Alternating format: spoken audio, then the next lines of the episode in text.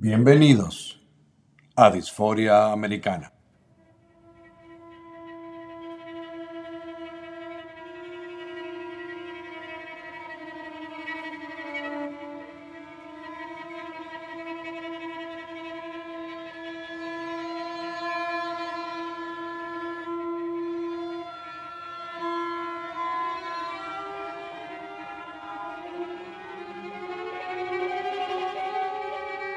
Bienvenidos amigos a este episodio especial de Disforia Americana.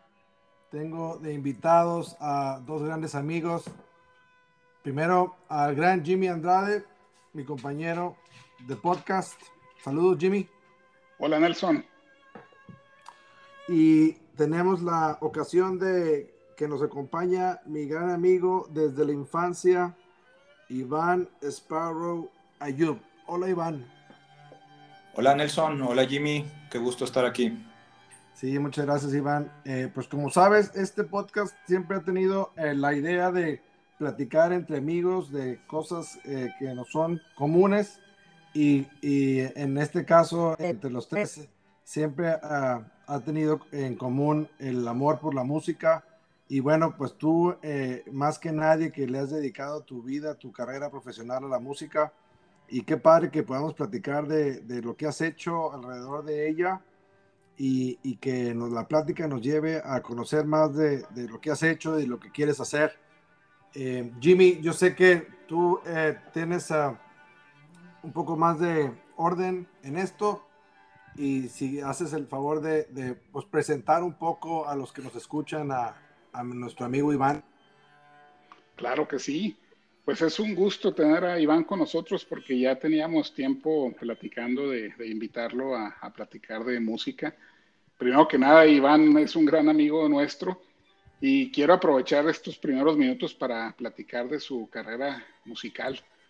Eh, a los que no conocen a Iván, él ha realizado estudios de posgrado en Estados Unidos y en México y actualmente es candidato a recibir el doctorado por parte de la UNAM. La actualidad es docente e investigador de la Facultad de Artes en la Universidad Autónoma de Chihuahua. Eh, imparte materias a nivel licenciatura y maestría y también cursos de apreciación musical para el TEC de Monterrey. Y él es considerado, es un gran orgullo para nosotros eh, saber que es considerado como parte de la nueva generación de compositores mexicanos experimentales y pues ya lleva varios logros, ¿no? Como, como músico. Entre ellos se encuentran haber sido acreedor al, al, premio Chihuahua en composición musical en el año 2011. También su música ha sido interpretada por ensambles musicales como, como el Jack Quartet, el dúo del flautista Wilfrido Terrazas y el percusionista Corey Hills. También el Fonema Consort y el dúo, el dúo Dante Chin, que está conformado por la soprano Nida Dante y la flautista Dalia Chin. Entonces, esos son solo algunos de los logros que Iván ha tenido como músico. Un gusto tenerte aquí con nosotros, Iván. Muchas gracias, Jimmy. Encantado, encantado de estar aquí con ustedes platicando. Sí, Iván, qué, qué padre. Oye, y cuéntanos ahora en este momento, ¿en qué, qué proyectos estás trabajando musicalmente?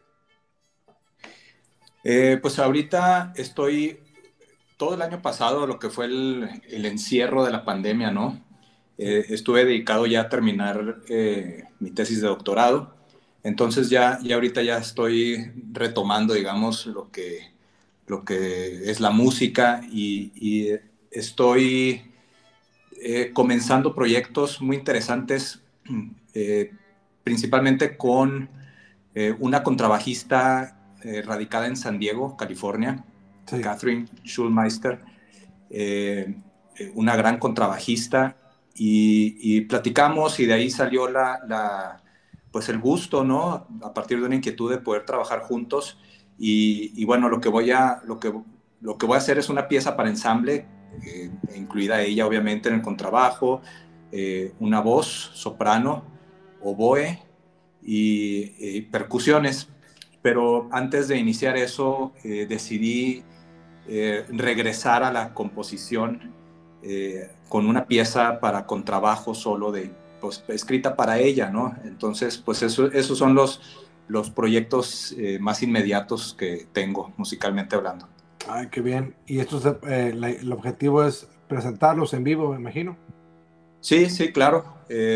Ahorita, pues el, objetivo ya principalmente para uno que es el compositor es, es salir vivo, ¿no? De, la, del, todo el proceso de, la creación, eh, todo lo que implica y, demás. Y luego ya, bueno, obviamente ya vendrá la, la fase de, pues, organizar todo, ¿no? Este, ensayos, eh, preguntas de los intérpretes, etcétera. Y, ya para poder lograr una, una interpretación en vivo.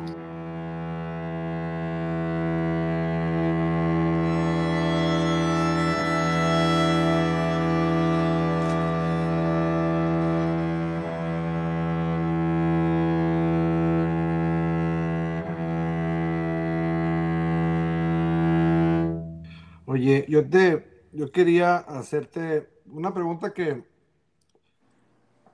como sabes, muchas de las personas que nos escuchan están eh, aquí por, eh, por el rock eh, y, quizá nosotros iniciamos el podcast también para platicar de rock un poco y, y, yo sé, porque te conozco bien, que pues, tus orígenes de joven fue la música fue el rock el que te llevó a la música, ¿verdad? Eh, pero a mí me gustaría eh, conocer o que platicaras eh, un poquito ese viaje, o sea, cómo tu relación con la música, cómo, cómo, fue, de, cómo empieza, cómo, cómo empezó quizá como algo, una pasión, una identidad, y luego cómo es que la fuiste convirtiendo en, en tu vida profesional, Iván. Sí, eh, bueno, voy a tratar de ser conciso. Eh, como, como dices, ¿no? Desde, desde la niñez, desde que nos conocimos, Nelson, en la primaria, eh, a mí me encantaba escuchar música, escuchar rock principalmente, o, casi diría únicamente, ¿verdad?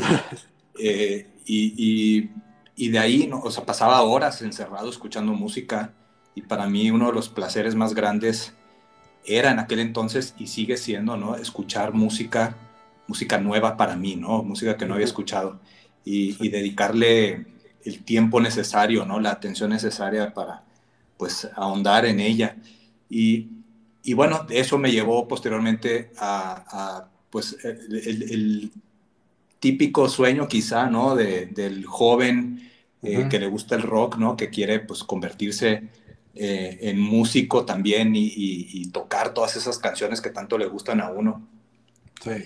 Y, bueno, eso empecé a hacer y, pues toqué con varios amigos en común, este, llegué a tocar con Jimmy también. Eh, este, eh, y, pero no sé, o sea, fue, fue como progresivo el, el, la búsqueda me fue llevando, la curiosidad me fue llevando del rock. El rock me sigue gustando mucho, de hecho, en los últimos años he regresado a escuchar mucho rock, rock que, que escuchaba desde antes de joven, más joven pues, y, y, rock actual, ¿no? Pero eh, eh, eh, ese amor por la música o ese entusiasmo me fue llevando a escuchar otras cosas y creo que un, uno, un, un, elemento ahí muy importante fue Frank Zappa, ¿no? Cuando estuve en contacto con la música de Frank Zappa y el mundo de Frank Zappa, se abrieron un chorro de caminos ahí, ¿no? ¿Cuándo fue, que, fue que, te pegó Zappa? ¿Qué edad te agarró? Eh, veintitantos, veinti, ¿qué serían? Veinticinco años quizá, más o menos por ahí. Eh, todo lo que involucraba, ¿no? O sea, la, la, inteligencia superaguda de Zappa, ¿no? Que se, se, canalizaba tanto en su música como en el sentido del humor que utilizaba. Y, todo eso, me, y, a través de Zappa, pues fui, fui, encontrando también un gusto por el jazz, por un lado, pero también otra, otra capa ahí, digamos, que, que, es importante, siempre fue importante en el mundo musical de Zappa, fue la música vanguardista del siglo XX, ¿no?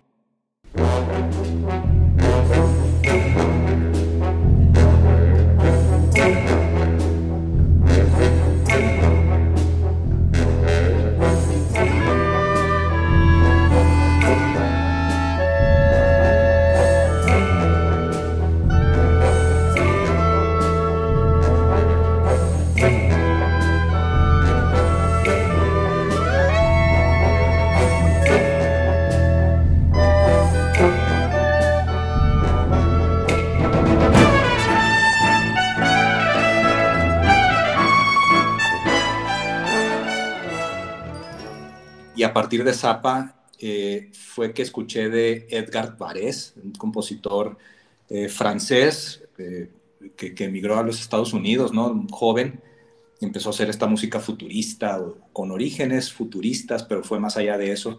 Y, y de ahí me empecé a meter, ¿no? Ahora, otra cosa, otra cosa fue que eh, comencé a tomar clases de guitarra con, con nuestro amigo querido Mandis eh, en, la década de los noventas y, y, principalmente enfocado al jazz. Y eh, una vez entré a, llegué a mi clase y, y, él estaba escuchando música de Giorgi Ligeti y, le pregunté qué es eso, ¿no? O sea, me, me pareció muy extraña esa música, ¿no? Pero muy, muy llamativa, ¿no? Y, ya me dijo que era, ¿no? Y, me prestó unos discos y, me fui a mi casa a escuchar y a partir de ahí empezó una casi obsesión, diría yo. Es, una de las, no sé si llamarle cualidad o, o, lo contrario, pero es, una, es algo que, que, me ocurre, ¿no? Es, de repente me obsesiono por algo que me gusta y, y ahí empecé, ¿no? Empecé a estudiar y, fue gracias también al, a la sugerencia de Mandis, ¿no? a la confianza que me dio, eh, que, me invitó a hacer música, ¿no? Me dijo, ¿por qué no escribes algo, no? ¿Por qué no participas? En aquel entonces, en los noventas, el premio Chihuahua ya, ya existía y Mandis precisamente lo, lo, había ganado dos veces. Y, y dije, ah, órale, pues. Y, y me, me, me, aboqué a hacer mi primera pieza musical, escribirla, ¿no? Sí. Y, y claro que no gané, pero fue, fueron los inicios de lo que eh, se convirtió pues en, mi ruta de vida, por así decirlo, ¿no? Y, bueno, pues de ahí poco a poco fui, fui eh, eh, estudiando por mi cuenta, después me fui a estudiar a Estados Unidos, después a la Ciudad de México, y bueno, y, aquí estoy, ¿no? Dedicado, dedicado en buena medida a eso. Yo había estado pensando mucho, sobre todo recientemente, que el uso de etiquetas para referirnos a los géneros musicales usualmente he visto que genera cierta confusión y, puede ser hasta motivo de controversia. A menos que tengas un poco de conocimiento sobre la historia de la música, generalmente la gente se refiere a todo lo que sea interpretado usando instrumentos de orquesta, la gente le llama música clásica sin necesariamente saber que este tipo de música ha pasado por, por muchos siglos de desarrollo. Y por otro lado, cuando nos referimos a la música contemporánea o moderna, muchos piensan en la música pop o la música electrónica. Entonces, me gustaría preguntarte a ti, ¿tú cómo definirías el tipo de, música que tú y tus contemporáneos realizan? Eh, pues e, es una pregunta un poco difícil porque de hecho es una pregunta que me ha resultado difícil a través de los años, ¿no? Responder cuando me preguntan, ¿y tú qué música haces? y, me quedo callado. A veces Carla, mi esposa, es la que contesta, ¿no? Y, lo, explica de una manera mucho más elocuente que yo, que me hago bolas. Pero yo, diría que voy, a tratar de dar una, una definición. Eh, eh, y particularmente eh, en lo que refiere a mí. Y de lo demás ahorita, ahorita hablo de eso. creo que es, es una... estoy inmerso de alguna manera en lo que es una tradición que ha continuado desde hace siglos, que viene siendo la música clásica. Sin embargo, no es propiamente ya eh, eso, ¿no? Y, ahorita como hablé de Zappa y tú también lo, te referiste a él, ¿no? Con estas diversas influencias, cómo, cómo la música de Zappa verdaderamente eh, a veces era más rock de un tipo, a veces era más este, vanguardista, a veces era pero, pero era una fusión, si se puede usar el término, de, de, muchos estilos, ¿no? Hasta el doo-wop, ese de los 50, ¿no? Que le encantaba, y el blues, y luego el jazz, eh, este, luego la música vanguardista, y a veces escuchabas varias de esas cosas en, en una misma pieza. Eh, entonces, yo no soy, lo, a lo mejor ya me estoy yendo, en vez de decir qué es, te voy a decir qué no es, ¿verdad? No es, una música, no es una música purista, eh, diría yo. No es, purista en el sentido de que me atengo a ciertos estándares y, a un marco referencial de lo que a veces hasta le llaman música académica. No es eso, de hecho me, no me gusta el término ahorita que hablabas de categorías, ¿no?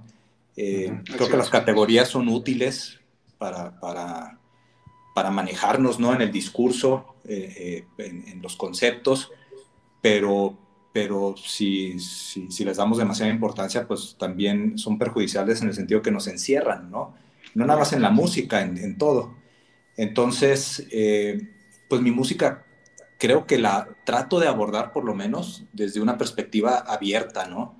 Abierta a, en el sentido de lo que percibo y, y, y el, la afectación que, en la que incurro al, al, momento de percibir algo, ¿no? Esa, una apertura y, y, una percepción y qué sucede cuando me abro a algo que percibo, ¿no? Y, y puede ser algo que percibo en el, algún fenómeno físico, algo, algo que se percibe a través de los sentidos, o puede ser algo producto de la imaginación, de la memoria, etcétera, ¿no? Eh, y, y, y, de ahí es que pues hago una música un tanto con, con, música, con, con instrumentos convencionales, ahorita que mencionabas eso, el, sí. que, se, que es cuando escuchamos violines o flautas o esto, inmediatamente le ponemos en la, la, la categoría de música clásica. Eh, en ese sentido, va por ahí, ¿no? O sea, utilizo ese tipo de instrumentos, pero de una manera distinta, yo creo, cercana a lo que podría ser mucho, o ha sido mucho de la exploración en el rock, por ejemplo, ¿no? Sí. Explorar las, las diversas sonoridades y no propiamente limpias, ¿no? Sino la, la riqueza que puede estar implícita en, en los ruidos, ¿no? Y, y, y, en eso es lo que me he enfocado eh, principalmente, ¿no?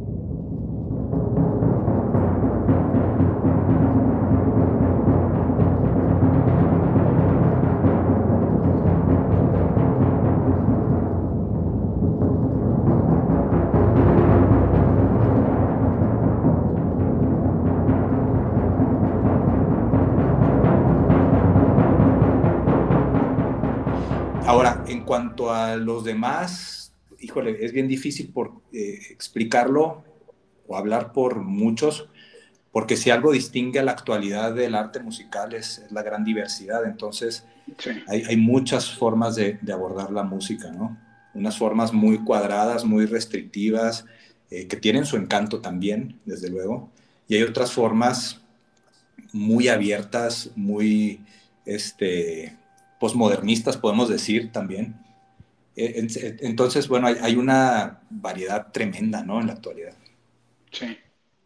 Oye, eh, Iván, el, el, como, como, como músico también has seguido otro camino que es el de, el de ser maestro, el de ser profesor, el de particular, eh, de serlo en, en nuestra ciudad origen de que es Chihuahua, que pues su tradición de, de música eh, pues no es muy grande. Entonces yo quisiera, bueno, no es muy grande en, en, ya comparada con, con, el, con, el, universo, digamos, ¿no? O sea, tenemos mucha eh, música eh, popular, mucha eh, representación de música norteña, etcétera. ¿Cómo, ¿Cómo es que pudiste encontrar tu espacio en, dentro de lo que haces? ¿Y cómo has encontrado el, el poder eh, eh, transmitirlo a, a, jóvenes, a nuevos creadores? ¿Cómo ha sido toda tu experiencia de ahora como maestro, Iván? Eh, sí, pues primero, ¿cómo, ¿cómo lo encontré? Pues por necesidad antes que nada, ¿verdad? Sí. Porque haciendo la música que hago, este, no, pues yo sabía que no iba a vivir de eso, ¿no? Entonces, eh, pues es, como una, una especie de, de, decisión que hay que tomar, ¿no? decir, bueno, quiero vivir de hacer música, entonces tengo que acoplarme a las demandas que existen para yo poder hacer eso, para poder vivir de ello. O elijo tener mayor libertad y dedicarme, eh, digamos, a, pues, a, trabajar en otra cosa también.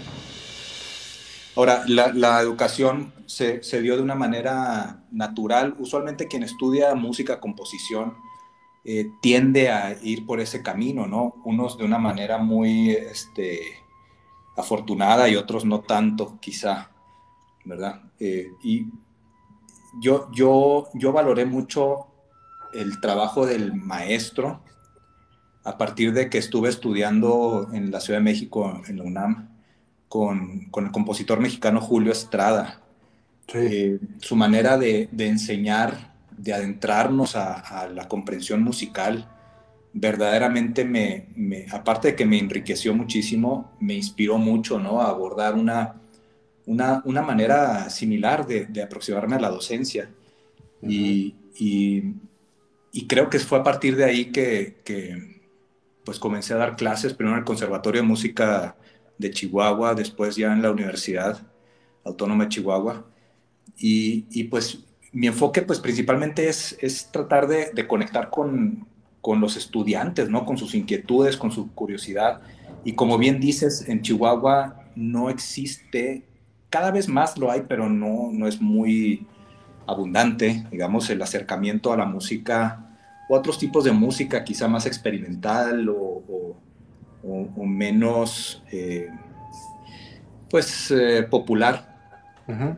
Pero pero lo que he encontrado es que en muchos, muchas personas que no, no, han tenido contacto con ese tipo de música es que hay una curiosidad y hay, y hay una, pues algo, ¿no? Que los, que los hace acercarse a la música, independientemente de la que sea, ¿no? Y, y, y pues trato de conectar con eso, ¿no? Con los estudiantes. Y por un lado, pues a mí también me, me retroalimentan muchísimo en cuestión de su energía, ¿no? De, su, de esa vivacidad y de esa curiosidad. Eh, no, no, todos la tienen, pero, pero sí algunos la transmiten de una manera muy especial. Y, y pues creo que es conectando con eso, ¿no? Con, con esa reciprocidad eh, o tratar de lograr una reciprocidad. Y, y pues bueno, pues ahí, ahí estamos, ¿no? Eh, empecé en la universidad pues dando algunas clases teóricas de música, que son así como las clases son las matemáticas, ¿no? Que estudiaría uno a lo mejor en la prepa, que nadie quiere tomar esas clases. Eh, pero de repente muchos le empiezan a, a tomar bastante cariño, ¿no? Y, y, gusto a ese tipo de clases, eh, si son enseñadas de una manera adecuada, creo. Y, y, y, de ahí fue creciendo quizá hasta convertirse en, en, eh, en, el programa de maestría que desarrollamos hace, hace un par de años, ¿no? Que, que ya tenemos ahí una maestría en producción musical y una de las áreas eh, de estudio ahí es la creación musical, ¿no? Y, yo me encargué de desarrollar esa área ahí particularmente y, y pues ahí te, hemos tenido algunos, algunos estudiantes eh, pues que han, han, presentado proyectos muy, muy interesantes en ese sentido. Y nosotros sabemos que a partir del siglo XX eh, se dio pie a que varios compositores modernos fueran influenciados por la música popular, ¿no? Ejemplos notables son Stravinsky y Ravel, por ejemplo. Y por otro lado, también, hemos visto que la música popular está siendo ya analizada y enseñada de manera más formal en el ambiente académico, particularmente el jazz, por ejemplo. Tal vez el rock en algunos casos eh, limitados. Pero en este sentido, ¿tú cuál consideras sea el futuro de la relación entre, entre lo académico y lo popular? Sí, pues sabes que hay diferente. En la, academia misma te puedes encontrar con muchas diferentes perspectivas, ¿no? Hay quienes son los más puristas precisamente, ¿no? Académicamente, que son los que se van a enfocar quizá más en, en lo que ya fue, ¿no? En un, como eh, una ortodoxia, ¿no? De la música que así tiene que ser, porque así lo hicieron los compositores Bach, Beethoven y, y etcétera. La tradición. Pero, pero te encuentras otras personas, en, en, sobre todo fuera de la música, ¿no? Por ejemplo, en danza, eh, en artes visuales, por ejemplo, que tienen una, una comunicación mucho más fluida con el entorno popular, ¿no? Y, y, y, creo que en la música está sucediendo también mucho, como mencionas, aquí en, en Chihuahua particularmente, eh, otra vez mencionando a Mandis, ¿no? En buena medida gracias a él en lo que respecta al jazz, ¿no? Eh, dándole un lugar eh, muy importante en la educación. Eh, pero creo que la relación siempre ha estado ahí y yo creo que siempre estará, ¿no? Eh, me ha tocado ver y escuchar personas que me parece que tratan de ocultar esa relación o tratan de separarse de ello, ¿no? Pero, pero no, yo creo que siempre está ahí, ¿no? De, de una manera u otra. Eh, la música popular se informa por la música de vanguardia, así como lo hicieron, por ejemplo, los Beatles en, en los 60s, ¿no? Ahí podemos ver en la, en la portada de Sgt. Peppers eh, a Stockhausen, ¿no? Este compositor eh, pionero de la música electroacústica y, de tantas otras aproximaciones musicales eh, de, la segunda mitad del siglo XX, ¿no? Y, todas estas cosas que escuchamos en, las grabaciones de los Beatles, que, que, escuchamos en grabaciones de Jimi Hendrix, que escuchamos en, desde luego en Frank Zappa, pues son influencias que vienen de ese mundo, ¿no? Y, desde luego en la música, en la música, pues que le podemos llamar clásica, contemporánea o experimental, pues también hay mucha influencia de la música popular, ¿no? Yo, yo desde luego considero que en, en, lo personal yo tengo mucha influencia de la música popular del, del rock principalmente, ¿no? Aunque mi música no suena a rock, si la escuchas no, no, no suena rock, no hay un, un, ritmo ahí, este, un pulso constante, que, aquellas, esas cositas que caracterizan al rock, pero, pero ahí creo una energía de fondo que, que está implícita ahí, ¿no? Que se relaciona con el rock, ¿no? Ah, tienes una, pues también un matrimonio musical con, con ya, creo que ya llevas 20 años con Carla, dos décadas fortuna, quiere decir de que pues ella también tiene ese mismo eh, amor por la música, esa misma pasión, y pues ya son los Bontrap chihuahuenses eh, con toda una familia, con seis hijos, Iván, ¿verdad? Cinco y esperando el sexto, así es. Cinco, el sexto en camino, una familia musical. Eh, compártenos cómo ha sido esa experiencia de una familia musical y, y, lo que implica educar a los hijos alrededor de la música. Eh, pues, pues mira, primero que nada con Carla, pues ha sido una relación fantástica, ¿no? Como dices, eh, ya, ya este año cumplimos 20 años de, casados y, nuestra relación en buena medida comenzó con la música, ¿no? En el centro, hablando de, de, de Schubert, recuerdo muy bien, ¿no? Los impromptus de Schubert, que siguen siendo ese vínculo con ese momento tan significativo en mi vida, ¿no? Eh, y, bueno, estudiamos juntos en, Estados Unidos, música, eh, estuvimos viajando, buscando oportunidades juntos. Eh, en fin, me ha acompañado, me, ha apoyado muchísimo. Ella, ella se ha desarrollado mucho como intérprete, ella se desarrolló bastante, bastante bien como cantante. Eh, y también en la docencia. Eh, ahorita hablando de la docencia, ¿no? Ella eh, ha, logrado desarrollar e implementar una metodología de enseñanza musical basada en buena medida en el método Montessori de enseñanza. Y, ha resultado bastante bien, ¿no? Y, y, pues ahí la llevamos. Ahora, en cuanto a, a nuestros hijos, pues, pues así como, como dice el dicho, ¿no? En, familia de herrero, este, cucharas de palo, ¿no? Así es. Este, pues, les gusta, les gusta mucho la música, eh, pero mis, mis, dos hijos mayores no, no, no, quisieron estudiar música. A los siguientes dos sí los tenemos en clases de, de guitarra eléctrica, que es lo que han querido estudiar. Ah, Ahí están tocando la guitarra eléctrica. Este, y bueno, ya veremos eh, eh, mi niña, Emma. A ver, ojalá que, tenemos muchos planes para ella y para el que viene también. Claro. Muy bien, Y, además una voz fantástica la que tiene Carla, ¿no? Quiero agregar. Ah, sí, claro. Además, ¿qué, perdón, Jimmy? Una voz fantástica que tiene Carla. Ah, sí, sí, claro. Y de hecho, de hecho, eh, ella es quien ha, ha cantado, ha estrenado muchas de mis obras en los últimos años, casi todas las obras que he hecho incluyen la voz y, ella es quien, la, quien ha cantado mis piezas.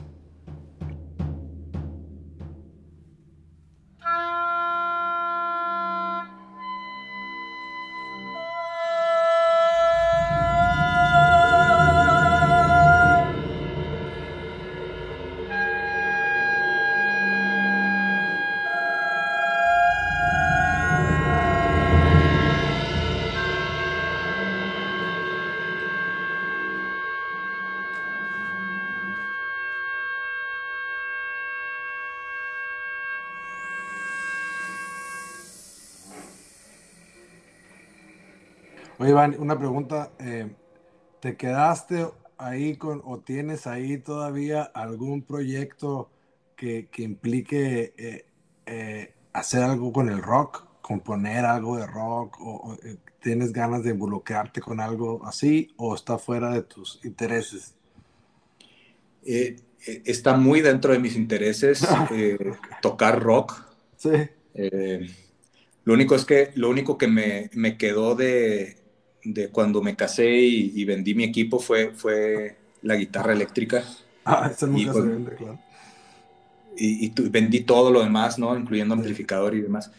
Eh, tengo muchas ganas de, de pronto, ciertas épocas me, me, nace así un ímpetu muy fuerte por este, juntarme con alguien a tocar, ¿no? Y, este, aunque sea así por, por, por de pura diversión, ¿no? Tocar covers. Eh, que, fíjate, en el mundo del rock eh, es como visto un poquito feo, ¿no? Cuando tocan covers. Ah, es que ustedes tocan covers. Pero lo curioso es que en el mundo de la música clásica, pues la mayoría de la gente eso es lo que hace, tocan covers, tocan, tocan música de, de, Bach, de Beethoven, de, de, esto y lo otro, y, y de, de, Mozart o más contemporáneos. Y, y, desde esa perspectiva a mí me llama mucho la atención, ¿no? Regresar y, y tocar música. Eh, lo único es que pues en la actualidad pues son las restricciones de tiempo principalmente, ¿no? Las que me lo han impedido, pero sí, sí, en realidad tengo muchas ganas de hacerlo. No, pues ojalá rescates a, a Masis o, eh, o algún otro proyecto así renazca. Pues ya estamos sobre, sobre, sobre el tiempo. Eh, Jimmy, tienes más eh, comentarios y preguntas y, después de eso, Iván, lo, con lo que quieras cerrar esta plática. Bueno, pues ya para terminar, yo sé que podríamos estar hablando toda la tarde sobre música que nos encanta a los tres, pero Iván, te quisiera preguntar algo que estés escuchando, sea el género que sea, o inclusive de varios géneros, algo que nos quieras recomendar. Así de lo, de lo que solía escuchar de, adolescente, que de pronto volví a escuchar, a retomar y, y tener así eh, como flashbacks así muy emotivos, ¿no? Por un lado, la música de Dio, ¿no? Este cantante, gran cantante, ¿no? De, de, de, rock pesado. Eh, que, cabe mencionar uno de los álbums que más me marcaron en mi vida fue uno donde cantó él, el, el The Rainbow, Rainbow Rising. Ah, claro. Ah, sí. Que, lo conseguí, lo compré cuando estaba en quinto de primaria, ¿no? y y aún lo escucho y es súper emocionante, ¿no? Eh, Richie Blackmore, ¿no? Cosy Powell en la batería, este, Jimmy Bain en el bajo, eh, etcétera, ¿no?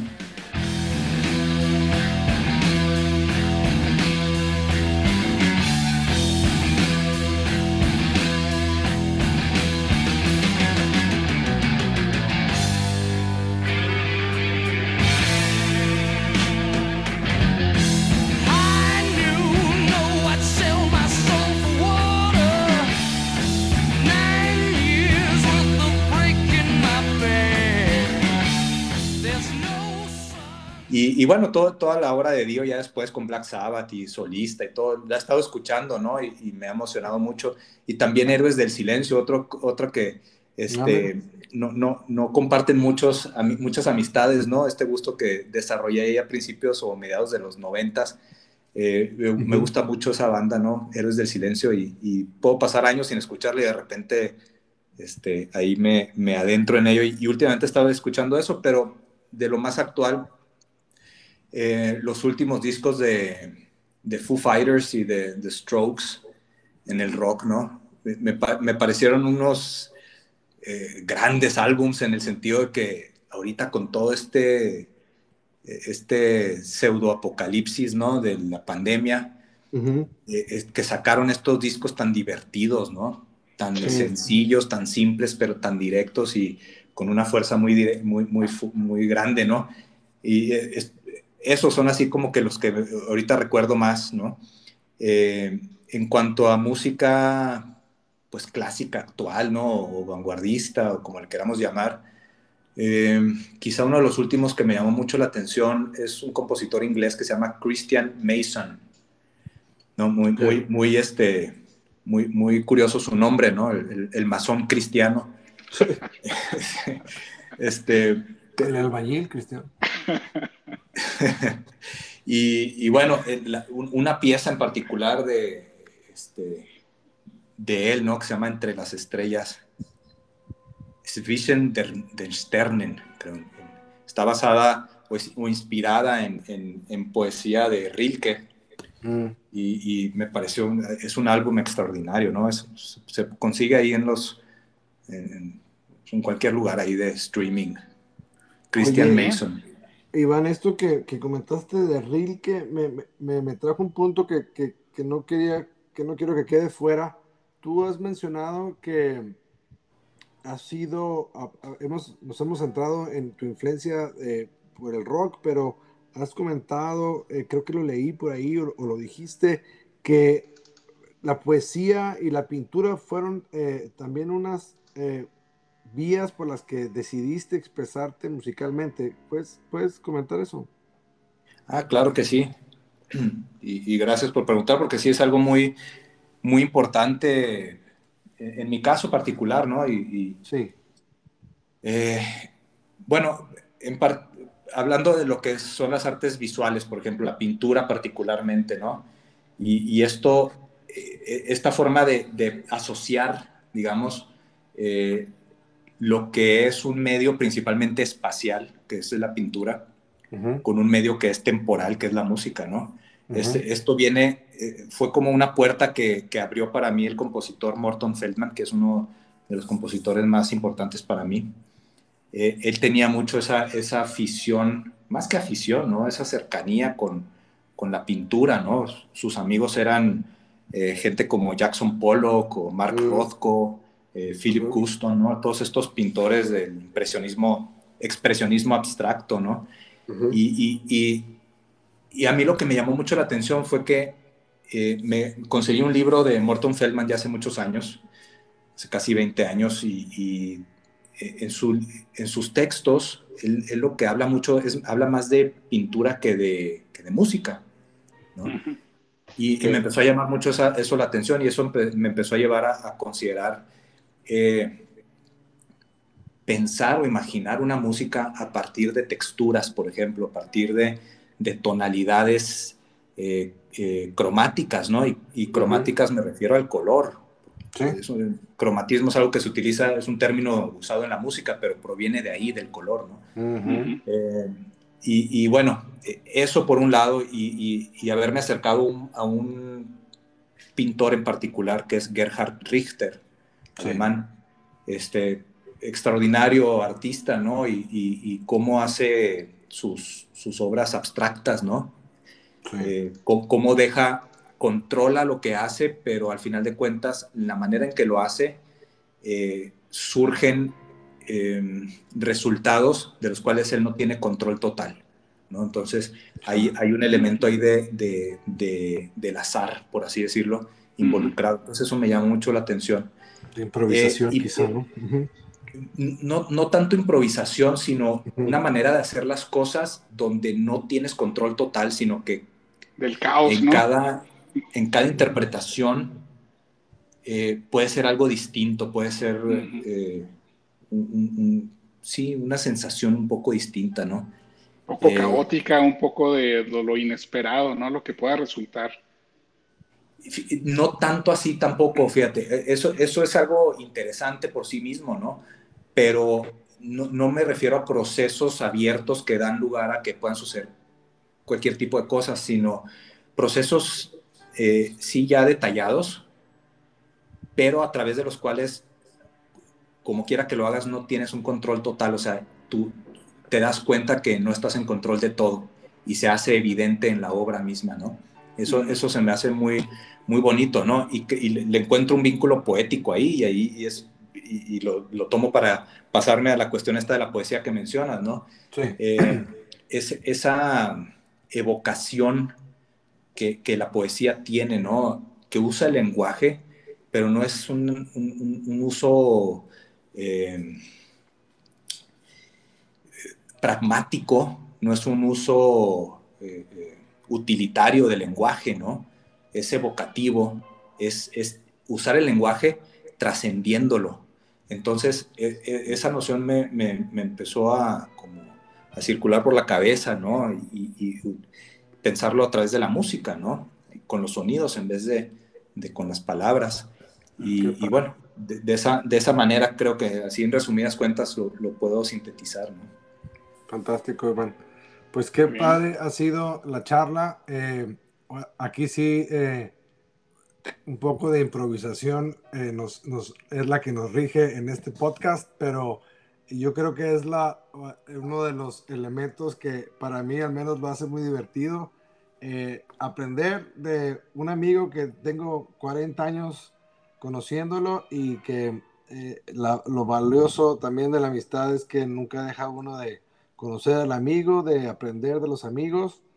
Es el caso también con Jimmy. Y pues agradecerles, agradecerte, Iván. Esperemos que se repita, porque creo que a mí y a Jimmy nos quedaron más de 20 preguntas de cada concepto que, que, tocaste. Esperemos que se repita eh, seguido esta charla que está abierta. Cuando tú gustes, aquí, aquí estamos para platicar. Así que, no sé, Jimmy, si quieres tú eh, concluir. Solo para cerrar, los que estén interesados en la música de Iván, eh, pueden ir a soundcloud.com, diagonal Iván guion Sparrow. Ahí creo que tienes unas, uh, algunas composiciones que es tuyas que has, que has subido, Iván. No sé si quieras agregar algo más, pero... Sí, gracias, Jimmy. Ahí o, o nada más en ivansparrow.com. Ahí también ahí están los enlaces para donde se puede escuchar la música que está en SoundCloud. Eh, y lo, lo compartiremos en, en, nuestras páginas de Twitter, eh, Disfórico, y, y, aquí en el podcast también pondremos la, la liga para que puedan acceder directamente a, a, a, tu perfil y a tu música, Iván. Pues muchas gracias. No, hombre, muchas gracias y... a ti.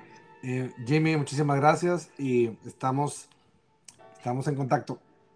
Un sí, abrazo. Les, agra les, agradezco mucho la, la invitación. Me, es un gusto enorme platicar con ustedes y ojalá que podamos hacerlo después. Ojalá me inviten después, a, a ah, sí, aunque, aunque, sea a, con otros temas, ¿verdad? sí. Y, y, podamos discurrir de esta manera. No, verás, ya te ofreciste en público y te la vamos a hacer, te la vamos a cumplir. No, claro, con gusto. Muchas gracias amigos, un abrazo.